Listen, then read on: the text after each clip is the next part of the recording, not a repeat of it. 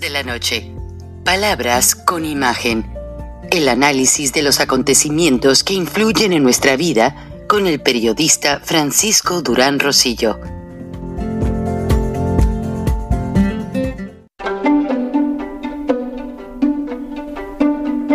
Durán Rosillo eh, te saluda y los saluda a todos ustedes, su amiga María Celeste Raraz, para invitarlos a que se suscriban a mi canal de YouTube María Celeste Raraz, tal como mi nombre, donde les informo todas las semanas eh, sobre entrevistas que tienen un tema que ayuda a mejorarnos como personas y de paso son interesantes.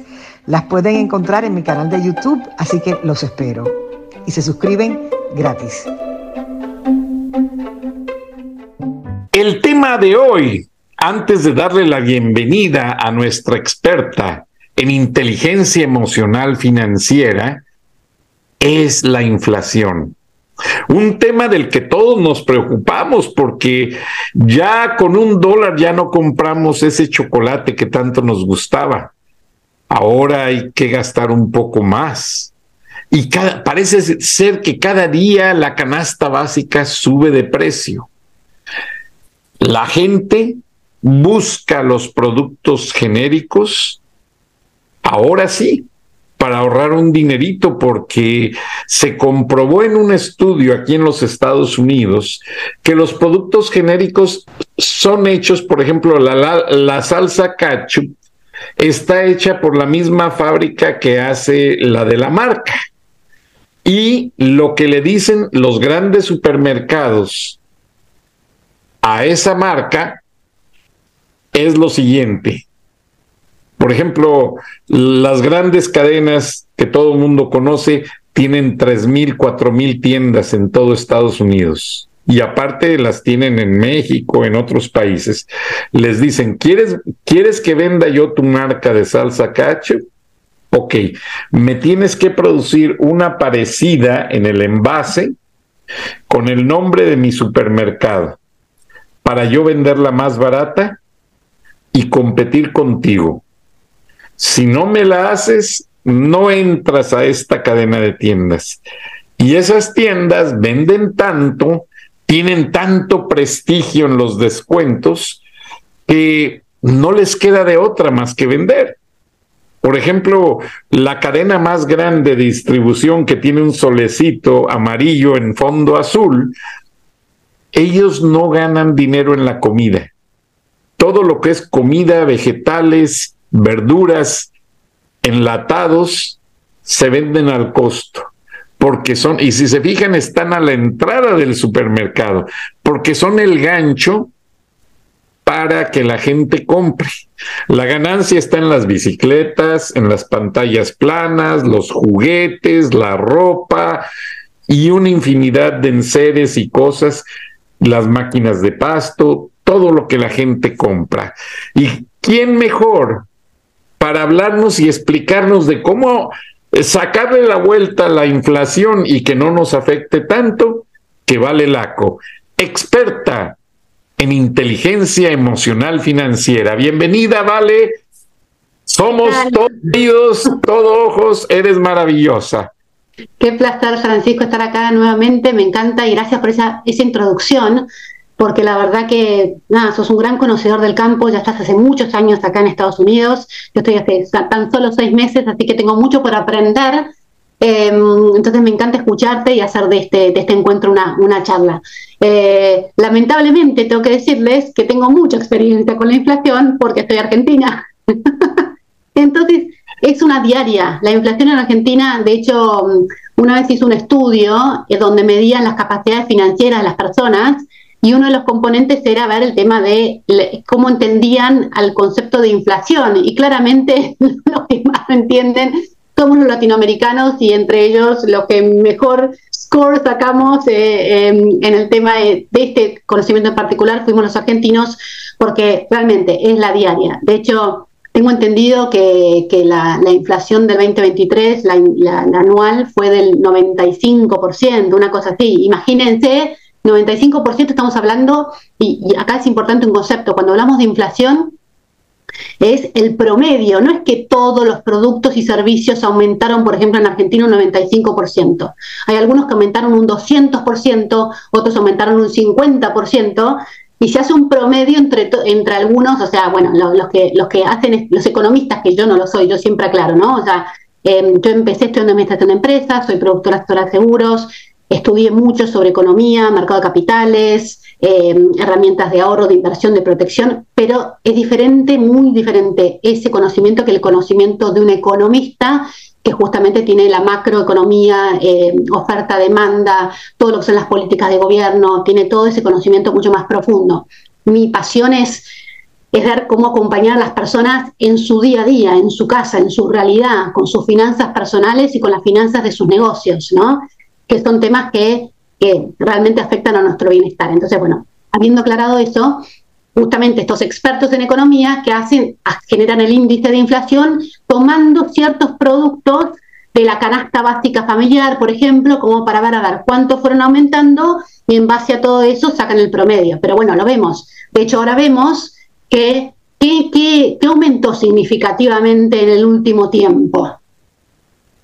Los huevos. Un 60% de aumento en los huevos. De hecho, al punto de que el otro día fui a un gran supermercado y no había huevos, y fui al otro y por suerte había, pero había menos, menos eh, variedad, eh, menos opciones y mucho más caros, ¿no? Entonces la, realidad es que eso impacta un montón, pero no es que todo aumentó un 60%, los huevos aumentaron un 60%, ¿sí? Entonces, quiero leerles, por un lado, la, la definición de inflación, para aquellas personas que no podemos asumir que todo el mundo entiende qué es la inflación. La inflación es un aumento generalizado en los precios de los bienes y servicios de una economía durante un periodo de tiempo, ¿sí?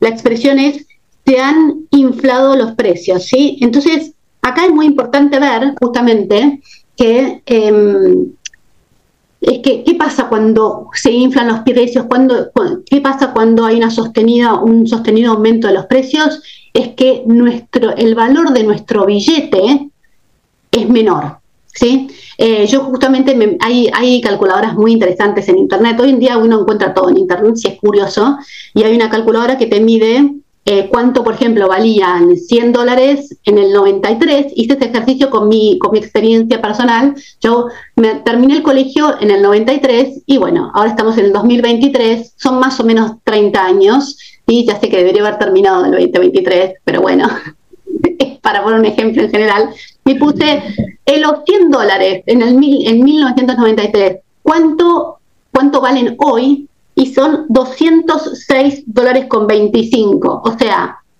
lo que vos podías comprar con 100 dólares en 1993, hoy necesitas 206 dólares para comprar el mismo producto, el mismo servicio. Y ahí es donde vemos la diferencia, ahí vemos el impacto en, nuestro, en nuestro bolsillo. Em, entonces, las razones por las cuales se genera la invasión, la invasión, la invasión de... Ahora, perdón, vale, ¿es dos, 203 o 206? 206,25, ¿no? En esto. Wow, es demasiado. Sí, 206,25 en, eh, ¿sí?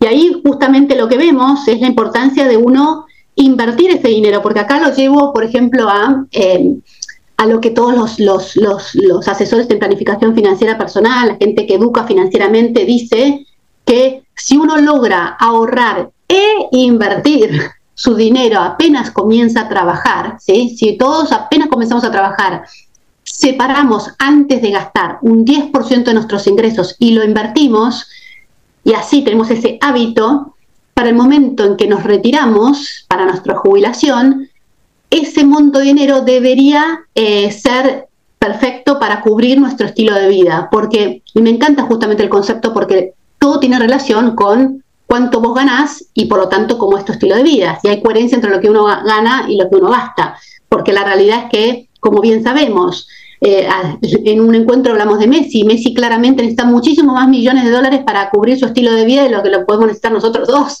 es una realidad, ¿sí? Entonces, todo depende de la realidad de cada uno. Entonces, yo ahí pensaba, ¿no? Cuando, cuando jugaba con esta calculadora, que me encantan los números, iba jugando y decía, qué increíble, ¿no? Porque si uno, por ejemplo, hace una, hay herramientas de ahorro con capitalización, que de hecho hay autores que lo llaman el millonario automático, ¿no? The Automatic Millionaire. Entonces, lo que dicen es, si vos, por ejemplo, destinaste herramientas en un porcentaje de tu ingreso todos los meses, con la magia del interés compuesto, ¿a qué me refiero con la magia del interés compuesto? Ese dinero se invierte ese mes, al mes siguiente vos pones un poquito más de dinero y se, invierte ese dinero que pusiste más el dinero que pusiste el mes anterior más los intereses que ganaste. Entonces te va haciendo una bola de nieve positiva donde va creciendo y creciendo tu dinero, ¿sí? Pero por supuesto, como bien dije anteriormente, 100 dólares en, 1993, hoy sería lo mismo, o sea, ese billete te, es, lo que puedes comprar meses para poder comprar lo mismo. Vamos que, no sé, digamos, uno podía comprar con 100 dólares en ese momento, eh, ¿qué puedo poner? Eh, no sé, una goma de un neumático, ¿sí? Un neumático, no tengo ni idea del precio de los neumáticos en este momento, pero se me salió eso. Un neumático en 1993 te salía 100 dólares. Bueno, hoy ese mismo neumático te sale 206 dólares. Por decir algo, sí, si, si vemos solamente el tema de la inflación, que no hubo una otra variación, eh, otro cambio en el precio por una cuestión de oferta, de demanda, de cambio de lo que sea, ¿sí? Para hacerlo bien lineal.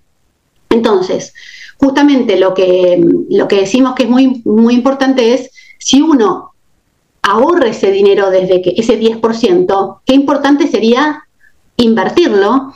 Y justamente en esto que hablábamos del, millonario automático, de ir invirtiendo y con la magia de interés compuesto que vaya creciendo, ese tipo de instrumentos lo que te dicen es que más o menos a los 20 años uno duplica su capital. ¿sí?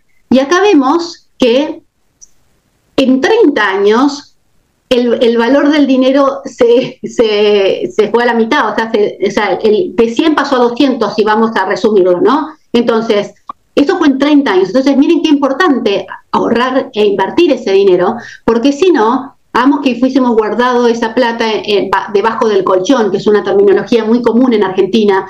¿Cuánta plata tenés abajo del, debajo del colchón, no? O sea, como decir, eh, ahí guardadita en tu, en tu chanchito sin trabajar. Bueno, si vos hubieses guardado esa plata, hoy te alcanzaría para la mitad de lo que te alcanzaba en ese momento. Entonces realmente estás tirando tu plata.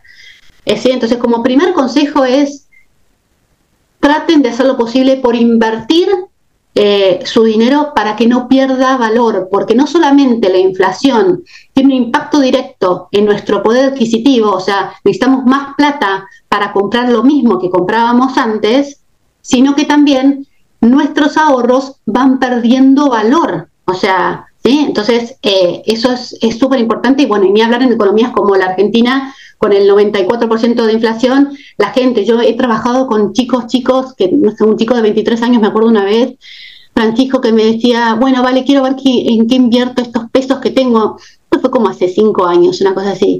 Y me dice, tengo 50 mil pesos ahorrados. ¿Y hasta cuánto los tenés ahorrados? Le preguntó Sebastián y me dice, y hace como tres años. Y yo decía, wow, esa plata, o sea, lo que lo menos que puede hacer con esa plata ahora. Bueno, por suerte tomó conciencia y decidió empezar a hacer algo, ¿no? Pero hay que animarse, hay que animarse a invertir y ahí, eh, sí, Fran, decime. Ahora, vale, perdón que te interrumpa. No, me encanta. Número uno, este, yo acabo de cambiar gomas para el resto de la audiencia en el mundo. los argentinos le llaman gomas a las llantas, a los neumáticos, que bien lo dijiste. Y me costaron 80 dólares cada uno. En Walmart, que es el lugar más barato que encontré, honestamente. Y me dijo el mecánico que esas llantas específicamente estaban abajo de los 100 dólares porque esta marca japonesa decidió al momento de hacer el plástico usar botellas del agua que circulan por todos los medios. La basura es terrible con esas latas de soda y esas botellas de agua o de, o de jugos, etcétera y me dice que les han dado muy buen resultado. Y gracias a eso, pudieron, la marca pudo bajarles 20 dólares al precio. Qué lindo. Y qué lindo comprar ese neumático que hace bien al mundo, ¿no? Que cuida nuestro Claro. Ese es también el, uso de nuestro dinero, llevo, ¿no? Y llevo, este, pues dos semanas usándolas perfectamente bien, como las grandes marcas que cuestan más de 100 dólares, sin problemas.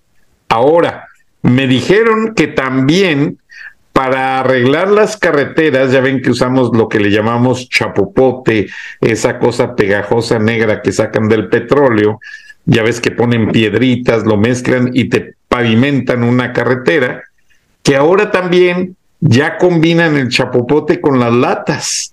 Y hasta me enseñaron las fotos de cómo están fundiendo el chapopote y virtiendo en ya granulado el plástico de esas botellas. Y se me hizo maravilloso. Entonces es algo que realmente vale la pena pensar y viniendo al aspecto de los inversores y por eso valoro mucho tu asesoría, porque en México ha pasado que vas a una casa de inversión y son unos bandoleros, no todos, la gran mayoría, sin regulación, a la pobre gente le toman todo su dinero que para invertir y mira, hasta te vamos a dar tres mil dólares al mes para que vivas y tú vas a seguir teniendo tu capital y va a crecer. Se viene una crisis, un cacerolazo, como le llaman ustedes en Buenos Aires, que me tocó ver en vivo y a todo color. Y bueno, el, todo cambia. En uno de mis viajes a Buenos Aires me dieron este billete. Ah que no vale, te lo quería mostrar, que es eh, supuestamente una muestra del gobierno de Menem. Ya ves que en el gobierno de Menem el peso argentino estuvo a la par con el dólar. Mm. Entonces, pues bueno, te lo digo porque luego hay cosas que eh, parecen desfigurarse, pero no es tu asesoría. Y por eso yo le digo a la gente, es bien importante que hables con alguien especializado como Vale Laco, por la simple y sencilla razón de que te van a llover ofertas para quitarte tu dinero, quitarte tu plata, como dicen mm. muchos latinos. para mí ah, eh, me encanta este punto, Francisco, porque realmente, o sea, em, uno tiene que apropiarse de su dinero, uno tiene que ser responsable de su dinero y uno tiene que asesorarse bien y asesorarse de diferentes fuentes. Yo no estoy acá sugiriendo que todos tengan una personalidad financiera analítica, que esa, esa actitud, esa conducta es la que tiene la, persona la persona con personalidad financiera analítica, que qué es lo que hace. Para este tipo de personalidad financiera, dinero es igual a responsabilidad, hacer lo correcto. Entonces, ¿qué hace? Realmente cuando busca asesoramiento, busca por diferentes fuentes, hace el chequeo de las reviews y bla, bla, bla, y lo chequea todo. Entonces es muy raro que una persona pues, con ese tipo de personalidad financiera la estafen. ¿Por qué? Porque va a ser una buena, un buen estudio de mercado. ¿sí? Ahora, si me están escuchando, si nos están escuchando en este momento, alguien con una personalidad financiera ahorradora, servicial o impulsiva, y ese tipo de personalidad financiera, sobre todo la impulsiva y la servicial, generalmente tienden a ser muy confiadas y a no querer, les aburren los temas de dinero, les sienten que son eh, mezquinos si, si, si se ponen a mirar en el detalle y dicen, ah, pero tal me lo recomendó, entonces confío y ahí me mando, ¿no? Entonces, yo soy muy, I'm very aware, estoy muy consciente de las personalidades financieras, entonces, a la hora de ver a alguien, justamente me eh, tomo muy en cuenta la forma en que van a tomar la decisión y, les hago consciente de que este es su dinero y por lo tanto tienen que hacerse responsables y por más de que les aburra mirarlo y, todo, ellos tienen que confiar por ellos mismos, no pueden confiar porque el amigo confía. Ellos tienen que hacer su chequeo intuitivo y su chequeo un poquito analítico, preguntando ciertas, haciendo ciertas preguntas básicas en cuanto al riesgo, en cuanto a la disponibilidad del dinero, en cuanto a las fuentes, o sea, ciertas cosas para, para realmente eh, tener bastante mm, claro en qué están eh, decidiendo invertir, porque otro tema importante es que todo tiene riesgo, Frank, o sea, no hay nada que no tenga riesgo, o sea, eh, hay bonos que eran súper, súper conservadores que no, que bajaron, o sea, realmente, entonces ahí uno tiene que decir, bueno, ¿qué es peor? No invertir por miedo a, que a perder, ¿sí? O invertir y poder perder como poder ganar, porque como vemos de vuelta, yendo al tema de la inflación, el que no invierte pierde, no es que no gana, pierde dinero. Pero a la gente le cuesta ver eso, porque ahí siguen estando sus billetitos en su chanquito de, cerámica o debajo del colchón. Y está perdiendo dinero porque en, 30 años vale la mitad o lo que sea, ¿sí? de acuerdo a esa calculadora que hice, quizá un economista me dice, no, Valeria, es mucho, o sea, pero es conceptual lo que estoy tratando de compartir. Entonces, a lo que voy es, em, es muy importante y también es muy importante ir al asesor correcto para el tipo de inversión correcta. Es muy diferente un asesor en bienes raíces que un asesor en, en lo que tiene que ver con herramientas de protección, con seguros. Dentro del mundo de los seguros es muy diferente una persona que es especialista en lo que tiene que ver con seguros de vida, ¿sí? que tiene que ver con, con eh, ante una incontingencia, ante una enfermedad grave, ante si uno tiene hijos o no tiene hijos y dependen de uno económicamente es muy diferente lo que tiene que ver con los seguros patrimoniales, por ejemplo. Una cosa es asegurar tu auto, otra cosa es asegurar tu casa. ¿sí? Entonces, em, los seguros también para tu, tu, negocio, o sea, en cuanto a toda la inversión que hiciste en tu negocio, o sea, son muy diferentes y ni hablar el tema del mercado de capitales y dentro del mercado de capitales hay muchísimas opciones. Entonces, eh, gracias a Dios, por un lado, hay mucha opción en dónde invertir, porque uno también puede invertir en vacas, uno puede invertir en, bueno, en ganado, uno puede invertir en commodities, uno puede invertir en, en, startups, en negocios que están desarrollándose y como ve que es una buena, es un buen modelo de negocio con, una, con un buen equipo de emprendedores, dice yo quiero invertir ahí porque esto puede ser el boom del día de mañana, y de repente pusiste poco dinero, pero con un altísimo riesgo, y decís, pero yo me juego, ¿sí? Un poco como cuando uno va al casino, pero sé que me estoy jugando, porque yo entiendo tu, tu, y gracias por compartirlo, Frank, hay veces que hay gente que invierte en ese tipo de negocios pensando que 90% seguro que la pego con este equipo, porque estos emprendedores, mirá la idea que tienen, y no toman dimensión de que hay excelentes ideas por todos lados, pero ideas que se concretan y son un éxito son muy poquitas. Entonces, esa, esa persona que invirtió de repente un 50% de sus ahorros, ¿sí? Eh, en, este tipo de, de, negocio, ¿sí? en esta startup, y de repente encuentra que no fue satisfactoria, no fue un éxito como, como estaba convencido de que iba a serlo, y de repente se encuentra con, con un 50, habiendo perdido un 50% de su patrimonio. Entonces, em, acá yo creo que la educación financiera es fundamental para que la persona cuando toma una decisión de inversión realmente sabe cuál es el riesgo, em, no te digo en su totalidad porque saberlo todo también te paraliza y, la invitación al analítico es que sea suficientemente bueno lo que sabe, porque si no, no avanzas nunca, teniendo saberlo todo, eh, pero, pero uno tiene bastante la dimensión. Y ahí de vuelta vamos al punto de cuánto invierto, porque no es en qué invierto nada más, ¿no, Frank? O sea, es cuánto invierto. ¿Invierto un 50% de mi patrimonio en un solo, en una sola inversión? ¿Es una buena idea? Mm, no, no. O sea, los huevos, ahora que los huevos están carísimos, en diferentes canastas, un poquitito en esta inversión, otro poquitito en esta otra inversión, y no copiarnos, porque también lo que pasa, Frank, no sé si te pasa, ¿no? Eh, y lo notaste con tus amigos, etcétera. Ah, porque tal invierte en tal cosa, bueno, con el boom de las criptomonedas, ¿no? Porque tal invirtió en criptomonedas, yo invierto en criptomonedas. Y resulta que, como dijimos en un encuentro, nunca sabes lo que está, está detrás de la cortina, ¿no? You never know what's behind the scene. Y de repente te puede pasar que, claro, ese que invirtió, no sé, dos mil dólares en criptomonedas, esos dos mil dólares eran un 1% de su patrimonio y el otro, esos dos mil dólares, era quizá el 80% de su patrimonio.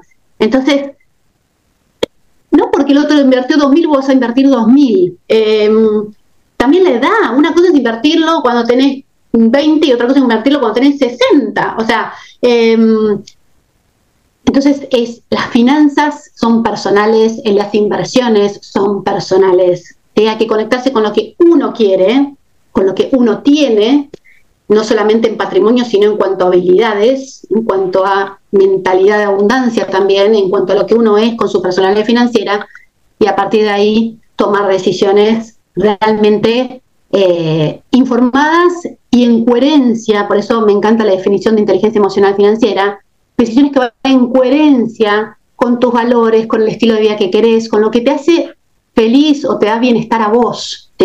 Porque hay gente que invirtiendo después termina súper estresada. ¿Qué sentido tuvo hacer esa inversión si después estar todo el tiempo estresado mirando a ver cómo sube o baja la acción? No lo vale, para mí no lo vale. Eh, ¿No? ¿Coincidís? Claro que sí, vale, porque yo te lo digo honestamente, yo desde que llegué a Estados Unidos, y no es cosa política, yo llegué aquí a básicamente a festejar el cumpleaños de mi mejor amigo. Mira. Eric Bremer. Él tenía una bodega de una compañía propiedad de su familia, Manufacturas León.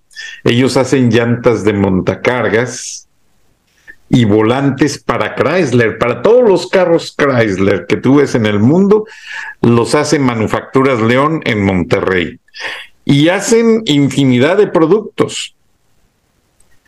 Y resulta que, bueno, vine a festejarlo un 10 de agosto y resulta que cenando eh, con su esposa, ellos recién casados, y esto y lo otro, me dice, oye Frank, por cierto, ah, escuché de alguien que se, que se llama Ted Turner, que está preguntando si conocen a alguien con experiencia en televisión y que entienda más o menos el inglés. Y este, porque va a abrir canales en español.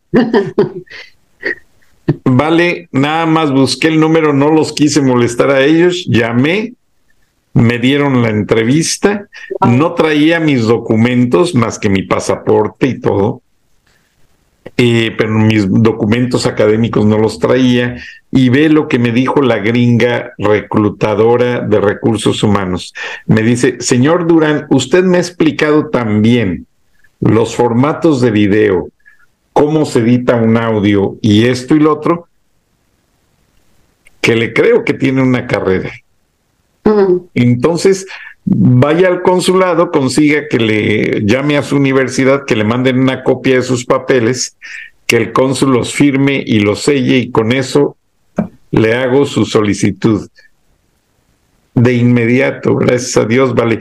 Pero lo que quiero yo mencionarte es, por lo que decías, el factor confianza. El factor confianza se da cuando tú encuentras una evidencia de cómo saber si puedes confiar en una persona o en un servicio. Y ahí te va la prueba de fuego. Eh, conocí un amigo que hasta fuimos compañeros de cuarto, precisamente agente de inmigración, agente federal, y él investigaba a la gente cuando tenía problemas o cuando solicitaban la ciudadanía de los Estados Unidos o la residencia. Y yo le decía, oye Hugo, ¿qué haces tú para poder saber si le das green card, como le llaman comúnmente, o tarjeta de residencia a una persona que lo está solicitando. Me dice, muy fácil. Lo saludo, un handshake, y si siento su mano callosa, rugosa por el trabajo, dura, curtida, maltratada, este tipo trabaja, este tipo merece la residencia de los Estados Unidos. O sea, ve cómo en todo hay una manera de encontrar cómo confiar. A mí lo que me gusta de tu asesoría en el aspecto de la inteligencia emocional financiera es que lo hablas con propiedad, no titubeas, nos dices por dónde irnos. Y cuando llegué a este país, ese amigo, Eric Bremer, me dijo, no, Frank, tú ya tienes que hacer el, los americanos usan una palabra muy especial cuando tú vienes de un país con una profesión y, y quieres o te ofrecen ejercerla en los Estados Unidos. Déjame y ahorita me acuerdo exactamente el, término. Y unos dicen switch over, pero tiene otra, otra definición más asertiva. Y este amigo que tenía su fábrica y su planta distribuían y vendían tremendamente, me dice, mira Frank, yo te recomiendo que sigas a dos personas en la vida de la estructura norteamericana. Quizás no sean los mejores, pero tiene mente, uno tiene mente muy capitalista y la otra es una dama, tiene una mente muy abierta a las oportunidades y a respetar a las minorías. Me estaba hablando de Donald Trump, aquel joven ejecutivo cuyo padre lo mandó a una academia militar y que lo puso en las calles de Nueva York a buscar edificios vacíos o maltratados y que hiciera un estudio de cómo poder arreglarlos ese hijo regresaba con el padre y le decía, mira papá, creo que ese edificio en tal esquina nos conviene comprarlo porque nadie da un peso por él, lo pagamos barato y ahí hacemos un edificio de apartamentos o un hotel porque hace falta en ese sector. Y esa fue la visión de Donald Trump, que te convertía un lugar abandonado en una mina de oro. De allí los edificios Trump y todo. Y realmente, aunque fue muy polémico como presidente, el hombre con la visión de mejorar los, los, lugares de la ciudad y de hacerte estos lindos edificios que ves a mi espalda, no los hizo él, pero en la Gran Manzana hay varios, en Chicago y varias ciudades, pues tiene una, una marca, un sello de confianza. Y la otra mujer, muy analista, una periodista que lamentablemente acaba de fallecer, Barbara Walters, a quien tuve la oportunidad de conocer, porque a mí cuando me sugieren que alguien es bueno, yo compro sus libros, voy a sus conferencias, leo las noticias respecto a esa persona y lo sigo y lo confieso. Mm. Yo sí admiro mucho a tales personajes. Todos tenemos defectos, pero hay veces que la gente marca mucho los defectos cuando no los quieren o para hacerlos ver mal, pero no se fijan en que las virtudes, los triunfos, las mejoras son mucho más altas que los defectos. Y yo en los decálogos, cuando estudié también en una institución militarizada, me enseñaron a recordar que las deficiencias ajenas no aumentan mi valor ni disminuyen mi ignorancia. O sea, si yo me fijo en los defectos de alguien y no comparo sus virtudes y sus potencialidades, quiere decir que ahí estoy diciendo que yo soy más ignorante que esa persona. Mm. Siempre hay que reconocer y siempre hay que hacer lo que los americanos le llaman el risk assessment.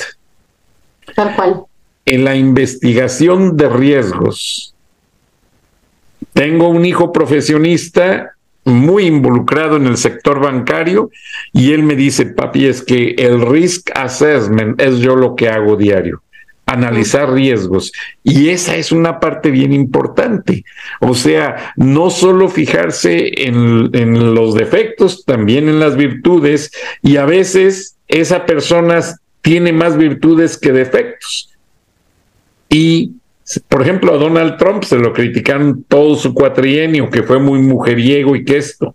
En Nueva York incluso pasaba la bahía de Manhattan el helicóptero Trump los viernes y ya la gente que lo conoce decía, mira, ahí va Donald Trump a otra aventura amorosa.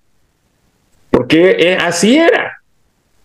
Y a lo mejor eso quizás le quitó muchos puntos pero a la vez a Donald Trump en su sector finanzas, en su sector de inversionista de bienes valores, le daba pues más altitud. Y bueno, hubo una serie de cosas, pero sí siempre hay que fijarnos en las dos partes. Sí, todo es un balance. Si, si los defectos son mínimos y, los, los aciertos son máximos, porque nadie somos perfectos, hay que aprender de esa persona. pero hay, totalmente, y no quiero hablar específicamente de Donald Trump porque no quiero hacer de esta charla algo político, porque la verdad que nada, tampoco es que conozco tanto, tanto su, su actuar como para sentir que tengo propiedad para hablar. Pero yo creo que ahí eh, coincido, siempre hay que ver las dos caras de la moneda, con cualquier vínculo que uno tiene, con el vínculo que te importa, sobre todo con el vínculo que te afecta, ¿no? Porque de verdad, ¿quién soy yo para juzgar qué hizo bien o qué hizo mal otra persona, lo que sea, ¿no? Pero creo que ahí cada uno en esto de las virtudes y los defectos le pone diferente peso, ¿no? Según sus valores. Entonces hay cosas que de repente puede ser una persona excelente en, en, ciertos ámbitos eh, y realmente tener muchísimas virtudes. De vuelta, no quiero hablar de Donald Trump, en general, ¿no? Excelentes virtudes en ciertas cosas, pero tienen ciertos temas que uno no comparte para nada los valores, en los cuales ya no importa cuánta virtud tenga, eh, ya su obrar va en contra de, mis no negociables, ¿no? De como yo digo, de, lo que para mí es importante en la vida.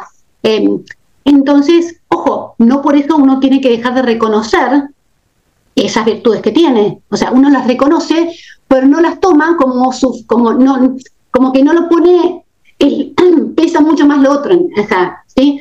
Entonces, bueno, yo creo que ahí es donde justamente como la gente gracias a Dios, ¿no? Somos todos diferentes. Eh, por eso que se generan estas brechas, estas brechas que las vemos en Argentina, las vemos acá, las vemos en todas partes, donde hay toda una, la mitad de la población está más tirada para un lado, la otra mitad está más tirada para el otro, porque medimos eso de diferente manera, ¿no? Em, pero, pero bueno, yo creo que ahí donde, donde cada uno tiene que decir, bueno, ¿qué puedo hacer yo para, para no estar tanto mirando afuera, sino diciendo, yo, yo vale en mi día a día, ¿qué puedo hacer para construir un mundo más equitativo y más humano? ¿no? ¿Qué puedo hacer yo para que haya más paz?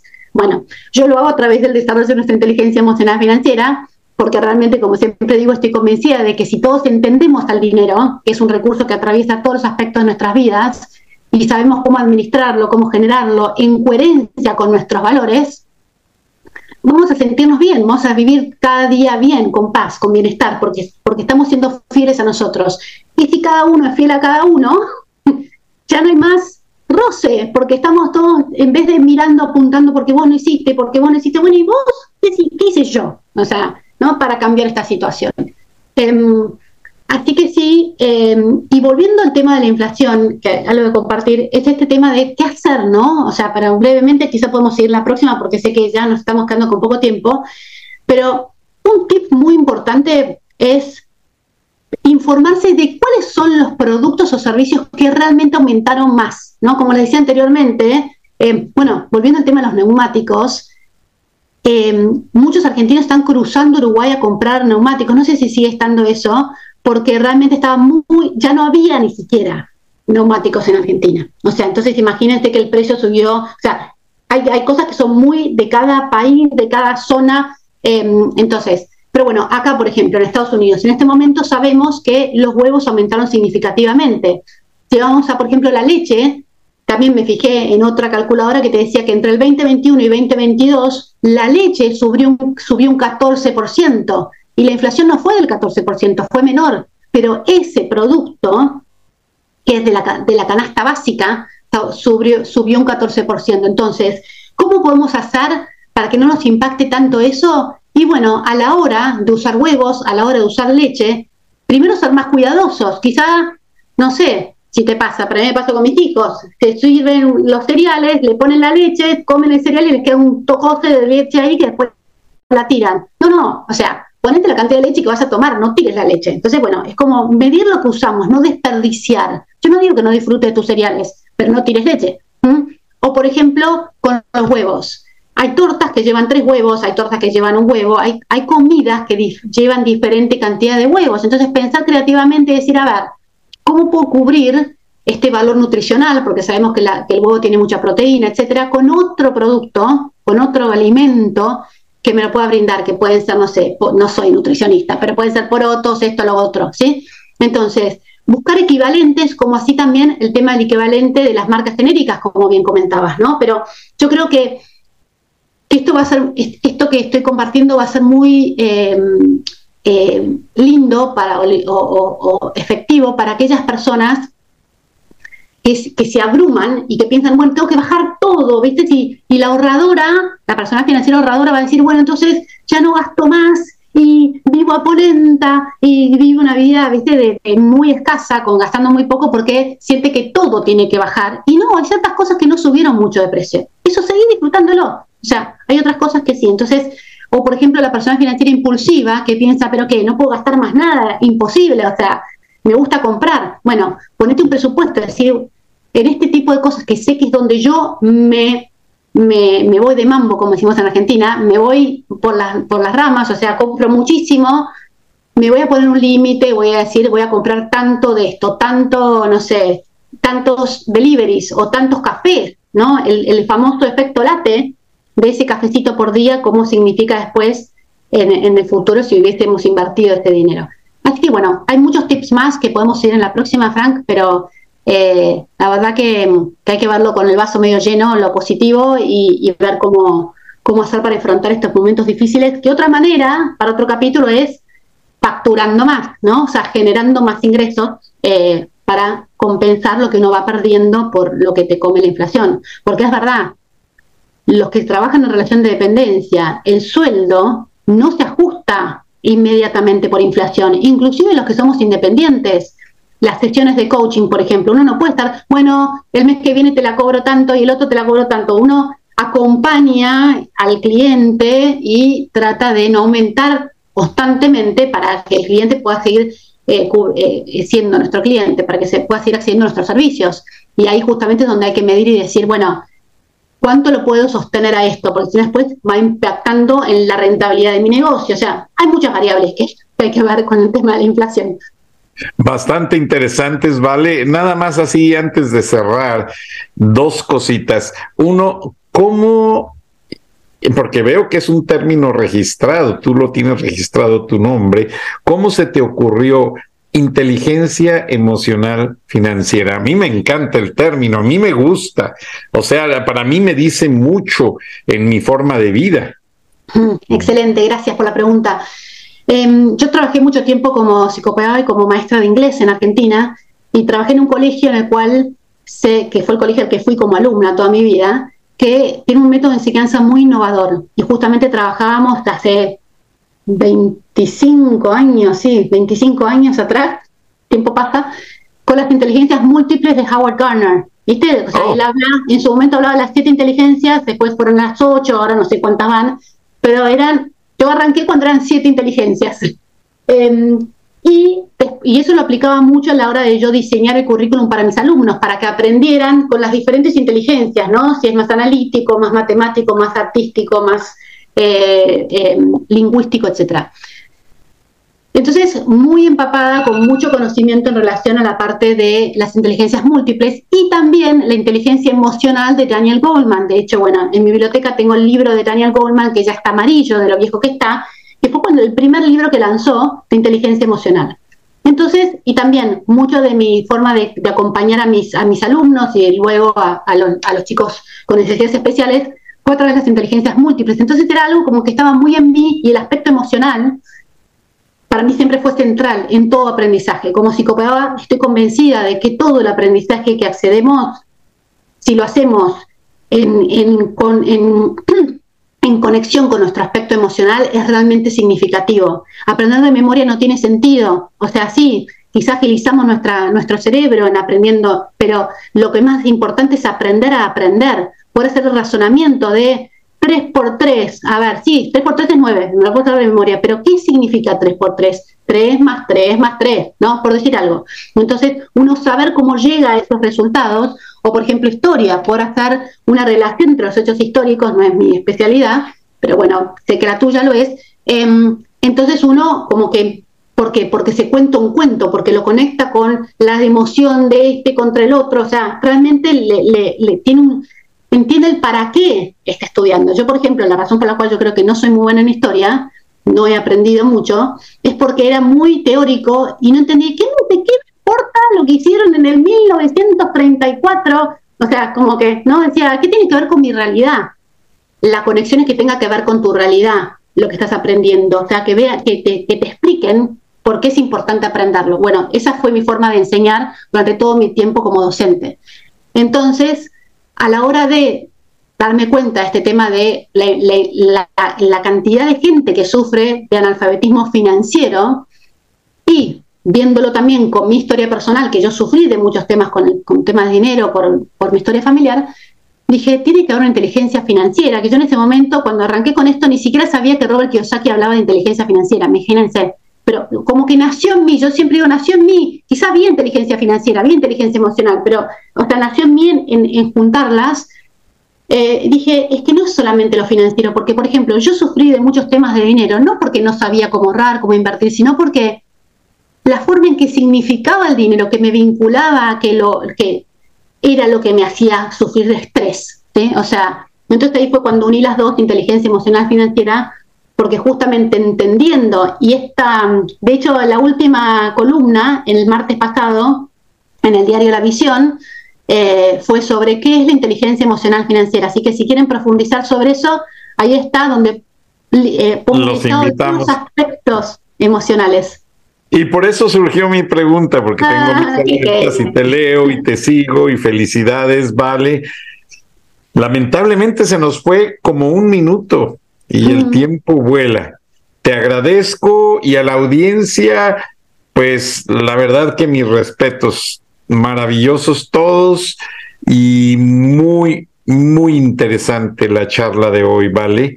Y con el favor de Dios, yo sé que vas a tener un tema especial para la próxima semana, donde nos veremos y nos escuchamos en el espacio de Vale Laco en charlas de la noche, palabras con imagen.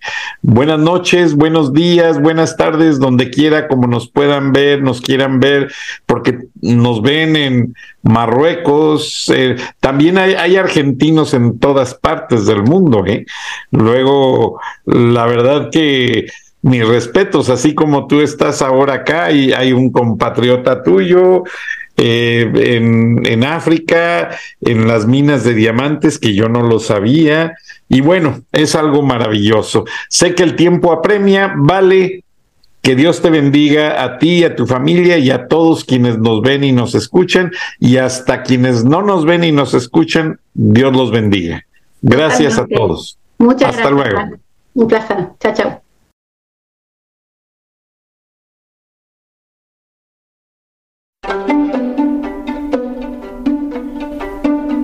Frank Durán Rosillo eh, te saluda y los saluda a todos ustedes, su amiga María Celeste Raraz, para invitarlos a que se suscriban a mi canal de YouTube María Celeste Raraz, tal como mi nombre, donde les informo todas las semanas eh, sobre entrevistas que tienen un tema que ayuda a mejorarnos como personas y de paso son interesantes. Las pueden encontrar en mi canal de YouTube, así que los espero. Y se suscriben gratis.